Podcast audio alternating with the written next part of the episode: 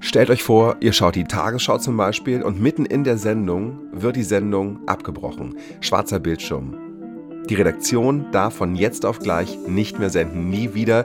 Die Sendung, die Tagesschau, ist einfach verboten. Das hier ist die Doku und ich bin Johannes Nichelmann.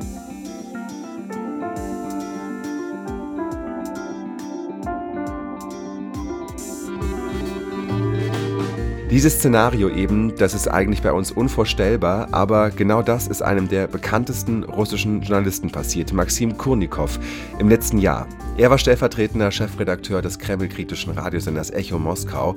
Er war gerade mit der Soziologin und seiner Co-Moderatorin Jekaterina Schulmann live auf Sendung, als plötzlich in immer mehr Regionen Russlands die Übertragung gestoppt wurde, weil Echo Moskau zu kritisch über den Überfall auf die Ukraine berichtet hat.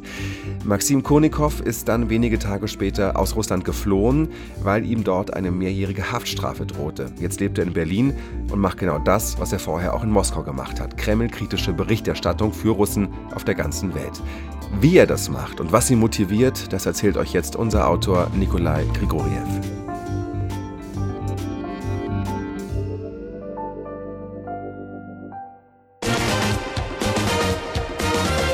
Эхо Москвы.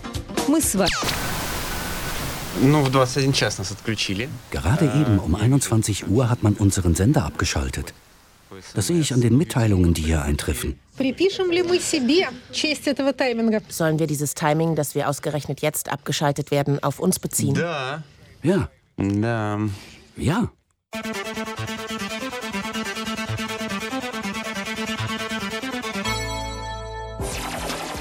Moskau, 1. März 2022. Die Moderatoren Maxim Kurnikow und Jekaterina Schulmann sitzen im Studio von Echo Moskau, dem letzten regimekritischen Radiosender, der in Russland noch in Betrieb ist. Jetzt sollte eigentlich die Sendung Status beginnen, ein Talkformat rund um Politik und Gesellschaft mit der renommierten Politologin Jekaterina Schulmann und dem stellvertretenden Chefredakteur von Echo Moskau, Maxim Kurnikow. Tatsächlich, wir werden abgeschaltet. Einfach abgeschaltet. Abgeschaltet. Interessant. Eine Region nach der anderen wird von uns abgeknipst. In einigen Gegenden kann man uns noch hören. In Moskau aber zum Beispiel nicht mehr. Doch auf YouTube, liebe Zuschauer und liebe Zuschauerinnen, können Sie unsere Sendung verfolgen. Auf dem Programm steht heute eine zweistündige Spezialausgabe unserer Sendung. Вы слушаете информационную программу «Эхо». Радио «Эхо Москвы». Echo Moskau hatte bis zu diesem Zeitpunkt die höchsten Einschaltquoten in Moskau. Wie alle Sendungen von Echo Moskau wird auch Status zeitgleich auf YouTube übertragen mit einer Million Abonnenten. An jenem 1. März soll es in der Sendung Status vor allem um die Ukraine gehen. Seit Ausbruch des Krieges eine Woche zuvor berichtet Echo Moskau unaufhörlich von den Ereignissen in der Ukraine, ohne die Tatsachen zu verschleiern, wie in den regierungsnahen russischen Medien üblich. Es war buchstäblich in den letzten Februartagen.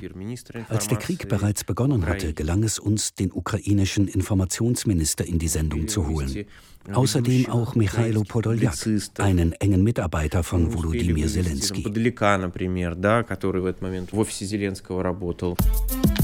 Атака с флангов. Конечно, да. Да, да, только я сейчас спрошу. Michailo Michailovic, können Sie uns hören? Wir haben zehn Minuten Zeit. Habe ich das richtig verstanden? Ja, wir haben nur zehn Minuten, weil wir unter Beschuss stehen. Kiew wird ständig attackiert durch Luftangriffe, die heute Morgen begonnen haben, sowie durch Bodentruppen. Diese Situation ist nicht nur in Kiew zu beobachten, sondern auch in Kharkiv, vor allem in Sumy, in Cherson, in Odessa. Zudem werden seit heute Morgen auch westukrainische Städte beschossen. Diese Invasion mit Luftangriffen und Raketenbeschuss betrifft fast das gesamte Gebiet der Ukraine, mit Ausnahme einiger Regionen. Der Beschuss begann um 3.40 Uhr morgens. Um 5 Uhr sprach Putin zu euch. Er wird von irrationalen Motiven getrieben und es wird Menschenleben kosten. Dutzende, Hunderte oder vielleicht Tausende von Menschen leben im Zentrum Europas. Hier fallen ganz real Bomben. Bomben, die Menschen töten.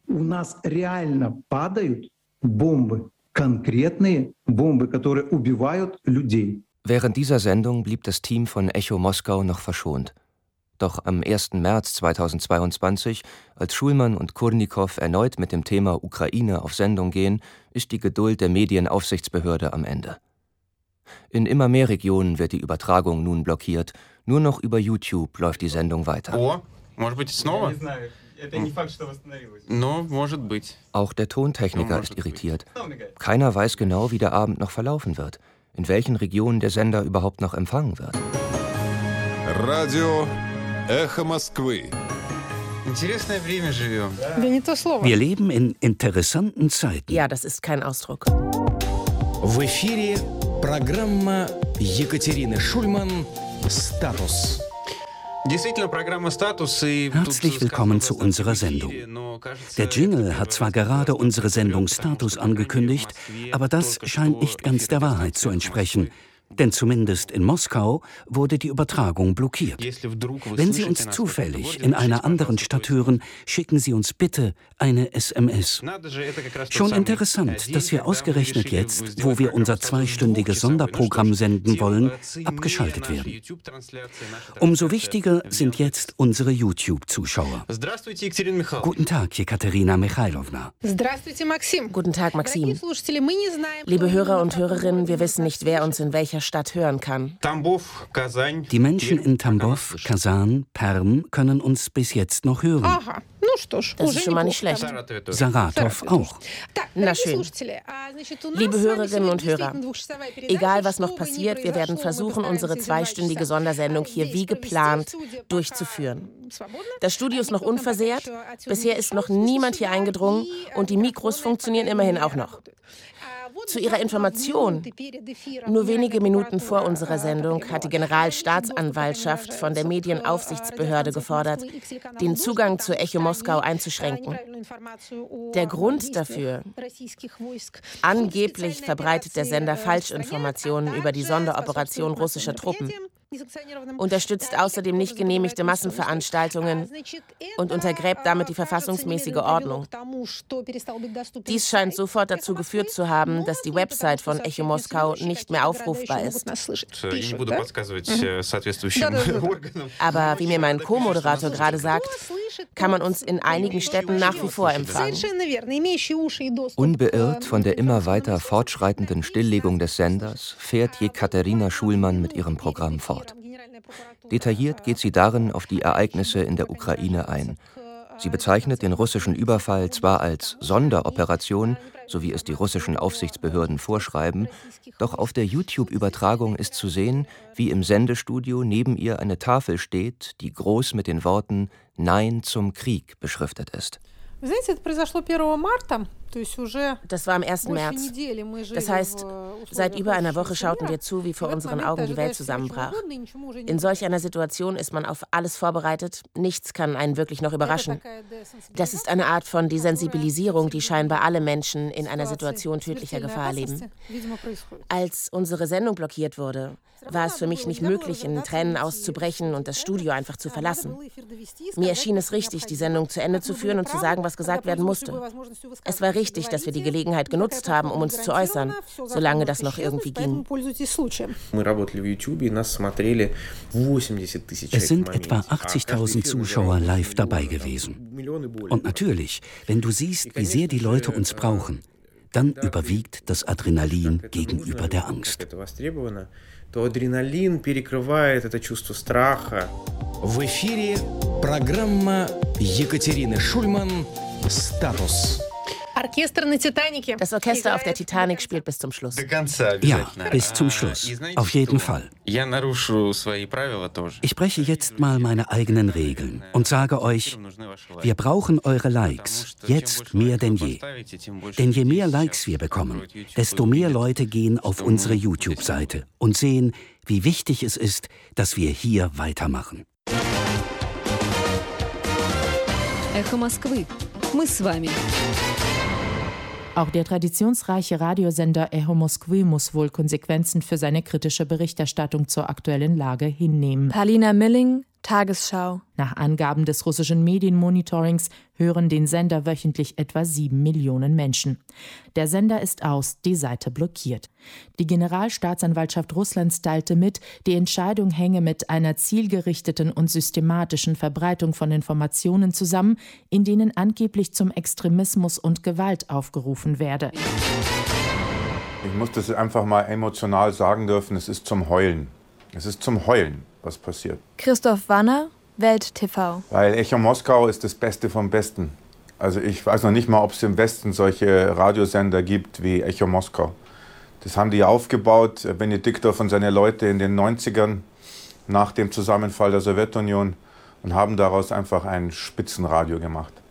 Und äh, die ganzen Jahre über, trotz aller Probleme, hat Echo Moskau immer funktioniert. Und das ist natürlich ein Schlag für alle Menschen in Russland, die faire Nachrichten, objektive Nachrichten wollen, die eine liberale Gesinnung haben. Das ist eine Katastrophe, weil außer Echo Moskau gibt es nichts Vergleichbares.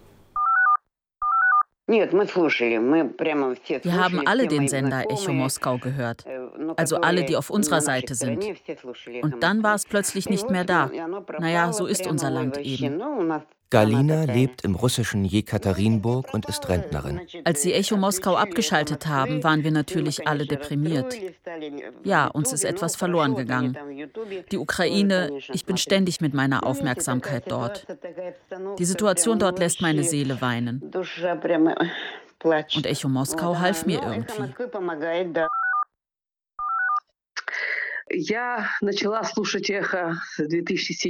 Als ich 2007 zum ersten Mal Echo Moskau gehört habe, war das eine echte Entdeckung für mich. Davor hatte ich mich nur aus dem staatlichen Fernsehen informiert. Mit der Zeit wurde Echo Moskau für mich zur Hauptinformationsquelle. Natalia lebt als Geschäftsfrau in Moskau. Ich habe Glück. Mein Mann und ich sind auf einer Wellenlänge. Und meine Eltern und mein Bruder hörten auch immer Echo Moskau. In meiner Familie habe ich also Unterstützung. Aber auf der Arbeit und bei meinen Freunden ist das schwieriger. Sie bezeichnen das, was auf Echo Moskau berichtet wird, als Propaganda. Propaganda. Einen Tag nachdem die Behörden den Sendebetrieb von Echo Moskau eingestellt haben, beschließt das Direktorium des Senders, auch alle seine Social-Media-Kanäle, einschließlich des YouTube-Kanals, zu schließen. Das gesamte Team von Echo Moskau ist sich der gefährlichen Situation, in der es sich befindet, bewusst. Für die sogenannte öffentliche Verbreitung von Falschinformationen droht ihnen jetzt eine mehrjährige Haftstrafe. In Artikel 280.3 des russischen Strafgesetzbuches heißt es Öffentliche Handlungen, die darauf abzielen, den Einsatz der Streitkräfte der Russischen Föderation sowie die Aufrechterhaltung des Weltfriedens und der internationalen Sicherheit zu diskreditieren, werden mit einer Geldstrafe von bis zu 300.000 Rubel oder mit Zwangsarbeit bis zu drei Jahren bestraft. Auch Maxim Kurnikow muss mit einer Strafe rechnen. Als Reserveoffizier ist die Wahrscheinlichkeit einer strafrechtlichen Anklage noch größer, Außerdem würde er im Falle einer Mobilisierung eingezogen werden und müsste für einen Krieg kämpfen, den er ablehnt. Dem 38-jährigen Journalisten ist klar, in Russland kann er nicht mehr bleiben. Э, ich bin dann über Kirgistan in die Türkei ausgereist. Am 1. März wurde unser Radiosender geschlossen und ungefähr am 4. März war der YouTube-Kanal dann auch dicht. Mittags war noch die letzte Übertragung auf YouTube und nachts saß ich schon im Flieger. Ich bin nach Kirgistan geflogen, weil alle anderen Destinationen kosmische Geldsummen gekostet hätten und ich mir das nicht leisten konnte. Nach Kirgistan waren die Tickets erschwinglich. Letztlich bin bin ich in Hannover gelandet. In der Zeit habe ich viele Nachrichten aus aller Welt bekommen. Unsere russischsprachigen Hörer schrieben uns, kommt zu uns, wir haben ein Haus in der und der Stadt. Oder ihr könnt in meiner Wohnung wohnen in der und der Stadt. Ihr müsst euch zu nichts verpflichtet fühlen. Ich habe also ein solches Angebot aus Hannover angenommen. Dann kamen noch einige meiner Kollegen und Kolleginnen nach und zogen auch in diese Wohnung ein. Wir reisten dann in verschiedene europäische Städte, nach Riga, Vilnius, Wien, Berlin. Und in allen Städten traf ich Kollegen aus verschiedenen, mittlerweile geschlossenen russischen Medienhäusern. Und wir sprachen darüber, was wir weiter tun können. Versuchten erstmal unsere Lage zu verstehen. wie es weitergehen soll. Ich fühlte mich völlig verloren.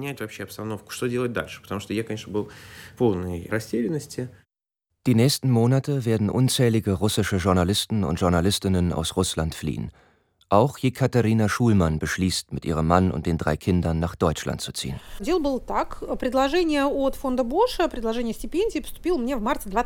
Ich bekam schon im März 2021 ein Stipendium der Robert Bosch Stiftung angeboten. Dann haben wir höflich miteinander korrespondiert. Lange Zeit hatte ich wenig Grund, Russland zu verlassen. Ich habe dort ja intensiv und vielseitig gearbeitet. Aber Anfang März 2022 habe ich beschlossen, den wieder zu schreiben. Das war kurz nachdem die Moskauer Polizei einen Brief an die Hochschule geschickt hat, in dem sie detaillierte Informationen über eine Reihe von Professorinnen und Lehrern anforderte, auch über mich. Insgesamt waren es etwa zehn Leute, die da auf der polizeilichen Liste standen. Wenn ich richtig informiert bin, haben all diese Menschen von sich aus zwei Wochen später Russland verlassen. Worauf diese Ermittlungen hinauslaufen würden, war uns allen klar. Unser Rektor saß wegen angeblicher Veruntreuung von Förder- und Forschungsmitteln zu dem Zeitpunkt bereits mehrere Monate in Haft. Ich habe mir das Gehalt für die ganze Zeit, in der ich dort als Dozentin gearbeitet habe, zusammengerechnet und wusste, ich würde angeklagt werden, diese Summe gestohlen zu haben. Weil ich nach Ansicht der Behörden nicht richtig gearbeitet habe oder weil ich nicht so gearbeitet habe wie notwendig oder weil die Arbeit das Geld nicht wert gewesen sei. Das war's. Mein Rechtsbeistand sagte, ich hätte noch höchstens anderthalb Wochen Zeit. Inwieweit das eine echte Bedrohung war, wollte ich nicht überprüfen. Oder besser gesagt, ich hätte es prüfen wollen, aber meine Familie hätte mich nicht dabei unterstützt. Sie setzte mich ziemlich stark unter Druck und drängte mich rechtzeitig auszureisen. Wie sich die Ereignisse in Russland entwickeln, lässt sich ruhiger von da aus beobachten, wo wir uns jetzt befinden. Das heißt, außerhalb der Gerichtsbarkeit der Russischen Föderation. юрисдикции Российской Федерации. In Berlin verfolgt der aus Moskau stammende Schriftsteller und Journalist Wladimir Kaminer die Schließung der letzten unabhängigen russischen Medienhäuser und die Emigration der Journalisten mit Sorge und sieht darin gleichzeitig eine Chance. Na, zum einen denke ich, dass es sehr, sehr wichtig ist, etwas der russischen Propagandamaschine entgegenzusetzen. Ich glaube, nicht die militärische Stärke der NATO hilft uns auf Dauer gegen Putins Regime äh, anzukämpfen, sondern Aufklärung die russische Bevölkerung muss wissen, in was für einer Notlage dieses Regime das Land, und zwar für Jahrzehnte wahrscheinlich, gebracht hat. Und wir müssen diese Situation natürlich nutzen, dass jetzt so viele gute und auch in Russland bekannte Journalisten ins Ausland äh, flüchten müssten. Wir müssen diesen Leuten die Möglichkeit geben, wieder ans Netz zu gehen. Wladimir Kaminer kontaktiert die geflüchteten russischen Medienmacher, lädt sie nach Berlin ein. Ich habe gesagt, kommt Leute, wir werden hier äh, diese Medienlandschaft, diese zerbombte russische Medienlandschaft, also Medien, die ja. schon immer eine kritische Stimme hatten, so wie Echo Moskau, die sollen hierher kommen und von hier aus senden können. Ich habe mit äh, Dutzenden Politikern gesprochen, vor allem aber mit Menschen aus, aus privaten Sektor, weil sie natürlich schneller ähm, agieren können, auch viel schneller geantwortet haben. Nicht viele sind meinem Ruf gefolgt, aber einer der Erfolgsgeschichten, finde ich, das war eben äh, Maxim Kurnikow mit ähm, Bild. Und den Maxim selber habe ich tatsächlich über Wladimir Kaminer kennengelernt. Johannes Boje war zu diesem Zeitpunkt Chefredakteur der Bild. Er hat äh, Maxim mit Axel Springer bekannt gemacht und verbunden und so kam es, dass ich Maxim dann treffen konnte und das war ein wirklich tolles Treffen, weil wir sehr schnell gemerkt haben, dass wir am selben interessiert sind und äh, er hat nach einem Anlaufpunkt und nach einer Plattform gesucht, die er nutzen kann, damit er als Journalist weiter seine Stimme erheben kann. Und ich habe nach jemandem gesucht, der mich auch meinem und unserem Ziel näher bringt, tatsächlich auch in Russland eine Stimme der Freiheit zu sein. Maxim Kurnikow beschließt, nach Berlin zu ziehen wo er von Bild TV das Angebot bekommt, ein russischsprachiges Newsformat zu leiten und zu moderieren. Auch in Russland kann man die Sendung auf YouTube sehen, der letzten Plattform, die von den Behörden noch nicht blockiert wurde. Twitter, Facebook und Instagram hingegen sind in Russland als extremistisch eingestuft und verboten worden. Seit Sommer 22 begannen wir also damit, ein russischsprachiges Redaktionsnetzwerk aufzubauen. Ich muss gestehen, wir gingen den Prinzipien von Bild TV nicht nach. Denn die Bild ist ein Medium, das auf ein Massenpublikum ausgelegt ist. Э, Doch wir wussten ja, dass unsere Zielgruppe die Anti-Putin-Zielgruppe ist, die an eine andere Sprache und Aufmachung gewöhnt ist. Also wählten wir einen journalistischen Stil, der dem ähnelte, der bei Echo Moskau üblich war. Jeden Tag stellen Maxim und sein fünfköpfiges Team eine Sendung auf die Beine, in der bekannte russischsprachige Politologinnen, Schriftsteller, Politikerinnen und Historiker zu Wort kommen. Die meisten leben im Ausland, viele in Berlin. Hier kommen die Inhalte zur Sprache, die im russischen Staatsfernsehen verboten sind. Dabei greift Maxim auch auf das journalistische Netzwerk des Axel Springer Verlags zurück ich bin meinen Kollegen und Kolleginnen von Bild TV extrem dankbar. Zu Beginn des Krieges hatten sie drei Korrespondenten in der Ukraine. Sie schickten uns massenweise Videomaterial und Interviews über die Lage vor Ort. Und ich sah, dass uns dies eine gute Möglichkeit gab, dem russischsprachigen Publikum zu zeigen, was in der Ukraine wirklich passiert. Denn die unabhängigen russischen Medien waren zerschlagen. Und die staatlichen Medien waren, wie zu erwarten, nicht daran interessiert, die wahren Ereignisse in der Ukraine zu zeigen. Der russischsprachige YouTube-Kanal von Bild TV sprach sich bald herum und wir hatten ziemlich schnell schon die ersten 100.000 Abonnenten. Einmal zum Sicherheitscheck? Ja, okay. Konikow, ne? Ja. Auf der Etage, auf der die Macher von Bild TV sitzen, haben Maxim und sein kleines Team ein Büro mit einer schönen Aussicht auf Berlin. Dort diskutiert Maxim gerade mit Roman, seinem Cutter, über die passenden Zwischenbilder und den Titel für die aktuelle YouTube-Sendung.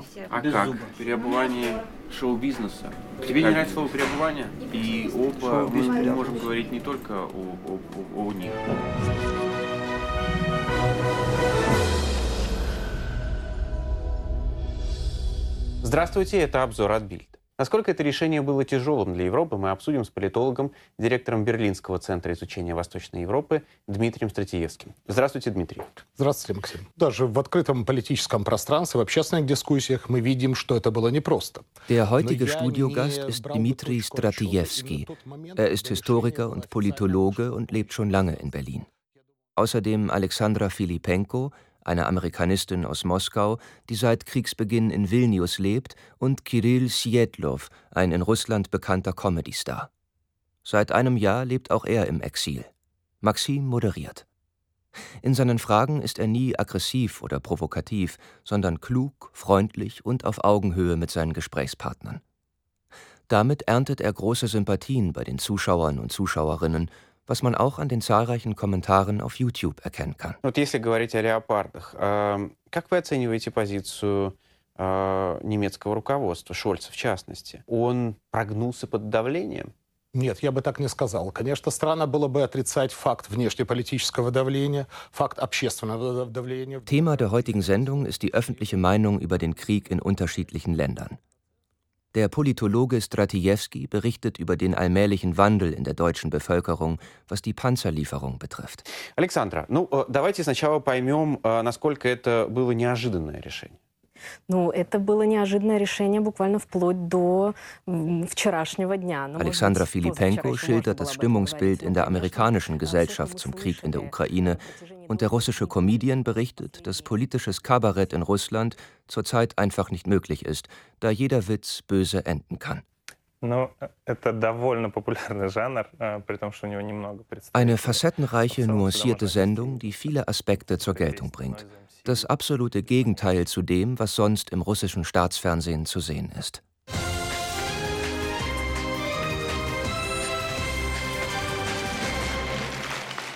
Немецкое радио проводит опрос своих слушателей, и ведущие в студии в шоке от того, что 90, внимание, 4% радиослушателей против поставки танков на Украину. Ein deutscher Radiosender hat eine Hörerumfrage gemacht. Der Moderator im Studio ist schockiert, als er hört, dass 94 Prozent der Hörer gegen Panzerlieferungen an die Ukraine sind. Das ist Margarita Simonian in einer Primetime-Talkshow des staatlichen russischen Hauptsenders. 94 Prozent. Man kann also sagen, alle Deutschen. Sie ist die Chefredakteurin des Medienunternehmens Russland heute, auf Englisch Russia Today. Das sagt etwas über die Führung des deutschen Volkes aus. Es bedeutet, dass das deutsche Volk wieder einmal in die Fänge der Faschisten geraten ist. Und sollten wir nicht das deutsche Volk von den Faschisten befreien? Was sollen wir von all dem halten? Thesen wie diese gehören zum Alltag bei der Berichterstattung des russischen Staatsfernsehens. Wenn es darum geht, ob wir etwas versäumt haben, denke ich nur an eines. Wir haben die russische Propaganda nicht ernst genommen. Wir haben darüber gelacht, wie dumm sie gemacht ist, dass man sie mit zwei Klicks bei Google als Lüge entlarven kann. Wir dachten, niemand glaubt ihr. Das war unser Fehler. Bei Echo Moskau haben wir die Wahrheit gesagt. Ich musste mich nicht einmal verbiegen. Deshalb wurden wir ja auch verboten. Mehr hätten wir nicht tun können. Im August 2022 wird auch Maxims lang ersehntes Projekt, den zerschlagenen Sender Echo Moskau wieder ins Leben zu rufen, Realität. Er bringt eine App auf den Markt, die sich jetzt einfach nur Echo nennt und auch in Russland heruntergeladen werden kann. Дело в том, что очень много журналистов разных, которые вышли с «Эхо Москвы», которые работали на «Эхо Москвы» до последнего дня. Sehr viele Journalisten, die bei Echo Moskau gearbeitet haben, leben heute im Ausland und haben ihre eigenen YouTube-Kanäle aufgebaut. Sie sind in ganz Europa verstreut, von Tiflis bis Paris. Sie sind wirklich gut und haben viele Abonnenten.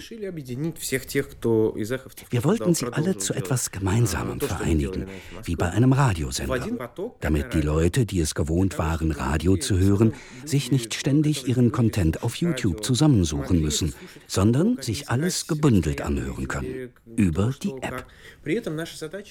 Und genau wie beim alten Sender ist es uns auch beim Content, der über die App veröffentlicht wird, wichtig, viele verschiedene Meinungen darzulegen. Auf diese Weise zeigen die Redakteure und Redakteurinnen das ganze Spektrum an Haltungen zu unseren relevanten Themen И таким образом показывали всю палитру отношения к той или иной проблеме. Вы слушаете «Эхо». Gleich nach Erscheinen der App wurde Echo Nummer 1 in den russischen App Stores. Ein Riesenerfolg für Maxim Kurnikow. Ein Zeichen, dass die Hörer und Hörerinnen nach wie vor ein starkes Bedürfnis nach unabhängiger Berichterstattung haben. Alles, alles ist da. Als ich erfuhr, dass es diese App gibt, habe ich sie gleich heruntergeladen. Alle Sendungen, die ich früher gehört habe, sind wieder da.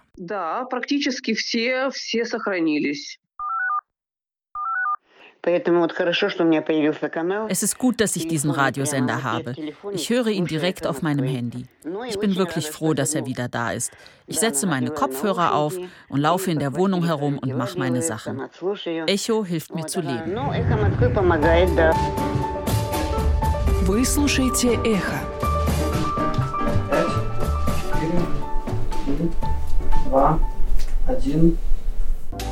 В эфире программа Екатерины Шульман «Статус».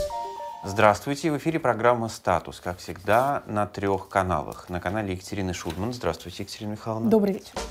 Не новости, но события. Auch Jekaterina Schulmann führt mittlerweile ihre alte Sendung Status, die bei Echo Moskau lief, fort. In den Studios von Bild TV, gemeinsam mit ihrem Co-Moderator Maxim Kurnikow. Status wird wöchentlich über Schulmanns YouTube-Kanal veröffentlicht und hat über eine Million Abonnenten. Als ich in Berlin ankam, erklärte mich das russische Justizministerium noch in derselben Woche zur ausländischen Agentin. Nach der aktuellen Gesetzeslage bedeutet das, dass ich in Russland nicht arbeiten darf. Ich darf nicht an der Universität lehren, ich darf nicht in der Schule arbeiten. Das heißt, es ist ein gesetzliches Berufsverbot gegen mich erlassen worden. Es war ein Glücksfall, dass Maxim und ich zur gleichen Zeit in Berlin gelandet sind. Und ein Glücksfall, dass Bild TV uns dieses wunderbare Studio zur Verfügung gestellt hat. Ich freue mich wirklich sehr, dass ich meine Arbeit hier fortsetzen kann. Ja, das ist eine meiner Lieblingsbeschäftigungen. Das Unterrichten aber ist für mich nach wie vor das Wichtigste und dazu habe ich hier auch die Möglichkeit. Das ist wirklich ein großer Glücksfall.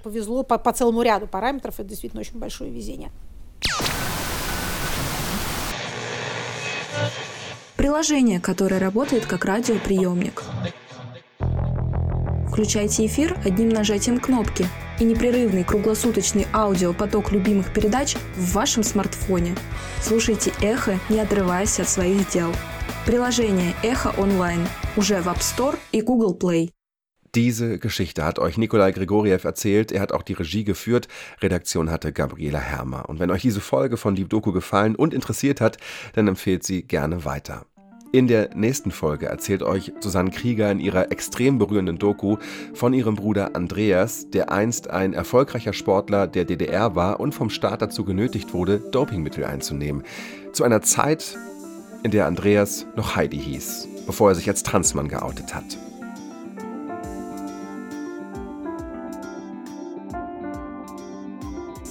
Und zum Schluss noch ein Podcast-Tipp für euch. 11KM heißt der Tagesschau-Podcast. Da findet ihr die besten Recherchen der ARD an einem Ort, auch ganz unterschiedliche Folgen, zum Beispiel zum russischen Angriffskrieg.